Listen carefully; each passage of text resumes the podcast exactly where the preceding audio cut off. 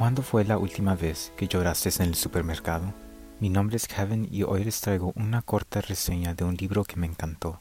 Se llama Crying in H Mart y es una nota biográfica escrita por Michelle Zauner, cantante de la banda Japanese Breakfast.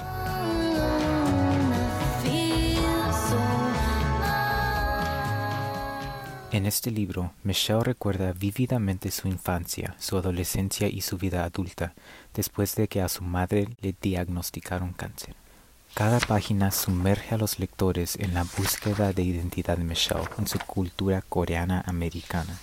La hermosa prosa de este libro captura las delicias de la cocina coreana, mientras Donner trata de desquitar cada momento precioso que le resta con su madre. Es una desgarradora historia real sobre dolor, cultura, familia y comida que todos deberían leer.